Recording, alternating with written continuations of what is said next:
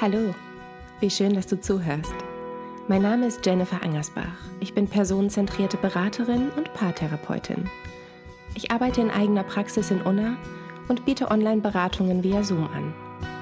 Nähere Informationen hierzu findest du auf meiner Webseite www.jennifer-angersbach.de. Dort findest du auch das Skript zur aktuellen Folge.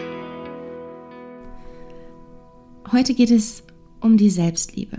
In dieser Playlist möchte ja, ich dir einen kleinen Guide mit an die Hand geben zum Thema Selbstliebe lernen. Was ist anders bei diesem Guide? Naja, ich habe selbst noch keinen einzigen Selbstliebe-Wegweiser gelesen. Aber das, was ich lese, macht mich oft wütend. Selbstliebe lernen auf Instagram. Da stehen dann vermeintliche Tipps, wie man sich selbst lieben lernt. Dort werden dann Dinge aufgelistet. Mach einen Spaziergang, geh in die Natur, sei gut zu dir, Selbstfürsorge, zünde eine Kerze an. Äh, what? In all diesen Tipps und Hacks werden kaum Schritte zur Selbstliebe abgebildet, sondern Dinge erklärt und beschrieben, die die Menschen tun, wenn sie sich selbst lieben. Oh, du willst dich selbst akzeptieren? Dann zünde eine Kerze an. Mit oder ohne Duft? wird da manchmal noch gefragt. Ja, und dann? Dann brennt wenigstens eine Kerze, während ich an mir zweifle. So läuft das aber nicht. Ich weiß nicht, was du tust und womit du anfängst, wenn du dich selbst liebst. Ich kenne aber die notwendigen Bedingungen und stelle sie, soweit asynchron und digital möglich, zur Verfügung. Selbstliebe. Ein tolles Wort. Als ich jung war, warf man mir oft vor, ich sei selbstverliebt. Es war abwertend gemeint. Ich drängte mich wohl gerne in den Mittelpunkt. Schade, dass ich trotzdem nie gesehen wurde. Noch bedauernswerter, dass ich Selbstliebe erst Jahre später erfahren durfte. Was genau bedeutet Selbstliebe? Ist Selbstliebe nicht gleichzusetzen mit Egoismus? Nein. Ein Egoist ist so weit von Selbstliebe entfernt wie der kleine Prinz von den großen Leuten. Ein Egoist glaubt, es ist nicht genug für alle da. Also nimmt er, was er kriegen kann. Ein Egoist fühlt oder fühlte sich oft benachteiligt. Er wurde nicht gesehen und nicht gehört und hat aufgrund dessen eine unstillbare Gier entwickelt. Er findet kein Maß. Er ist nur auf sich bedacht, denn er hat scheinbar gelernt, dass auf andere kein Verlass ist. Eigentlich furchtbar traurig. In einem Egoisten schlummert ein verletztes, bedürftiges Kind, das nicht weiß, was es braucht und sich erstmal alles nimmt, ohne Rücksicht auf andere. Die sind ja selbst schuld, wenn sie nicht zugreifen. Und das ist bereits ein erstes Schlagwort. Schuld. Ein Egoist ist so unzufrieden, unsicher und gibt sich selbst die Schuld für seine Bedürftigkeit vergangener Tage. Diese Schuld muss kompensiert werden. Durch Masse, durch Egoismus. Zu viele Enttäuschungen, zu wenig korrigierende Erfahrungen. Und was ist dann jetzt Selbstliebe? Jemand, der sich selbst liebt, der kennt seine Bedürfnisse. Er stillt diese. Er nimmt, was er braucht und gibt, was er kann. Denn er weiß, die Welt dreht sich nicht nur um ihn. Es gibt Bedürftigkeit, Ungerechtigkeit, Ungleichheit. Es gibt Schwäche und es gibt Erfahrungen, die einen zweifeln lassen an sich selbst. Doch jemand, der sich selbst liebt, kennt nicht nur seine Bedürfnisse, er kennt auch seine Schwächen, seine Themen und seine Schattenseiten und nimmt diese an, statt sich zu verurteilen. Er kennt auch seine Grenzen und passt auf sich auf. Er kennt sich, er will nicht werden, er ist. Nun gesellen sich zu der Schuld noch Schlagworte wie Akzeptanz, Bedürfnisse, Grenzen, Schattenseiten.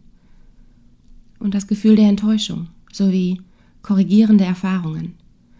Auch die ach so bequeme Komfortzone gehört irgendwie zur Selbstliebe, sowie die Erwartungen an und von anderen. Und die Erwartungen an dich selbst. Der Unterschied zwischen dem Wissen, genug zu sein und dem Gefühl, genug zu sein, ist der Irrglaube, etwas dafür tun zu müssen. Aber eins nach dem anderen, denn jemand, der sich selbst verachtet, für den ist Selbstliebe ein Schlag ins Gesicht. Und diese Weisheiten, du musst dich selbst lieben, bevor du andere lieben kannst, die sind schlichtweg falsch, anmaßend und fatal. Die Fake News der Postkarten und Kalendersprüche. Selbstliebe ist keine Grundvoraussetzung für Liebe. Weder um Liebe zu geben, noch um Liebe zu empfangen. Du bist liebenswert, auch wenn du dich selbst nicht liebst. Und wenn du es irgendwann geschafft hast, dich selbst zu lieben, kannst du dich dennoch nach Liebe sehen. Selbstliebe ist weder eine Bedingung noch ein Ersatz für Liebe. Du musst dich nicht selbst lieben. Du darfst. Du bist frei, dich selbst zu lieben. Liebst du dich selbst, bist du frei. Ja, aber wie? Das ist wohl die häufigste Frage, die mir, in, die mir in meiner Praxis gestellt wird. Und als ich angefangen habe, hat sich diese Ratlosigkeit der Menschen oder auch Paare immer mal wieder in mir breit gemacht. Denn es liegt auf der Hand, dass ich die Antwort auf die Frage nach dem Wie auch nicht kenne. Zumindest nicht in der gewünscht konkreten Form. Denn eigentlich fragt kaum jemand wie, um dann eine Handlungsanweisung zu bekommen. Vielmehr geht es darum, wie man es schafft, sich auf den Lösungsweg, den man eigentlich schon kennt, zu begeben. Ein paar Beispiele. Wie kann ich abnehmen? Kaloriendefizit. Wie kann ich den anderen verstehen? Zuhören. Wie kann ich mich selbst lieben? Lerne dich kennen und akzeptiere. Der Weg führt durch das vertiefte, also emotionale Verstehen.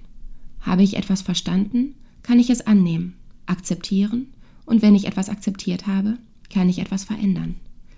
Es hört auf, sobald du loslässt. Ein Weg zu verstehen geht über die Frage nach dem Warum. Statt sich permanent abzuwerten und unter Druck zu setzen, lieber mal überlegen, fühlen, warum man an diesem und anderem unerwünschten Verhalten festhält. Essen sorgt vielleicht kurzfristig für Wohlbefinden. Habe ich eine Alternative, damit ich mich wohlfühle?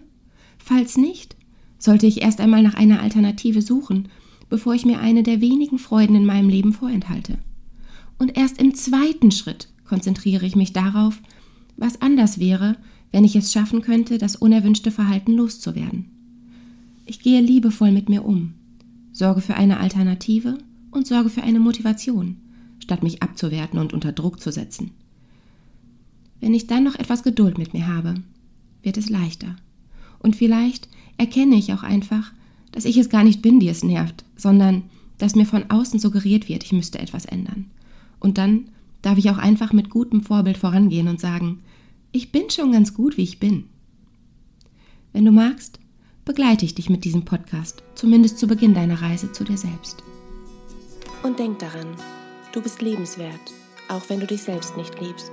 Du bist genug für die Menschen, die zu dir passen und zu viel für diejenigen, die dir nicht gut tun.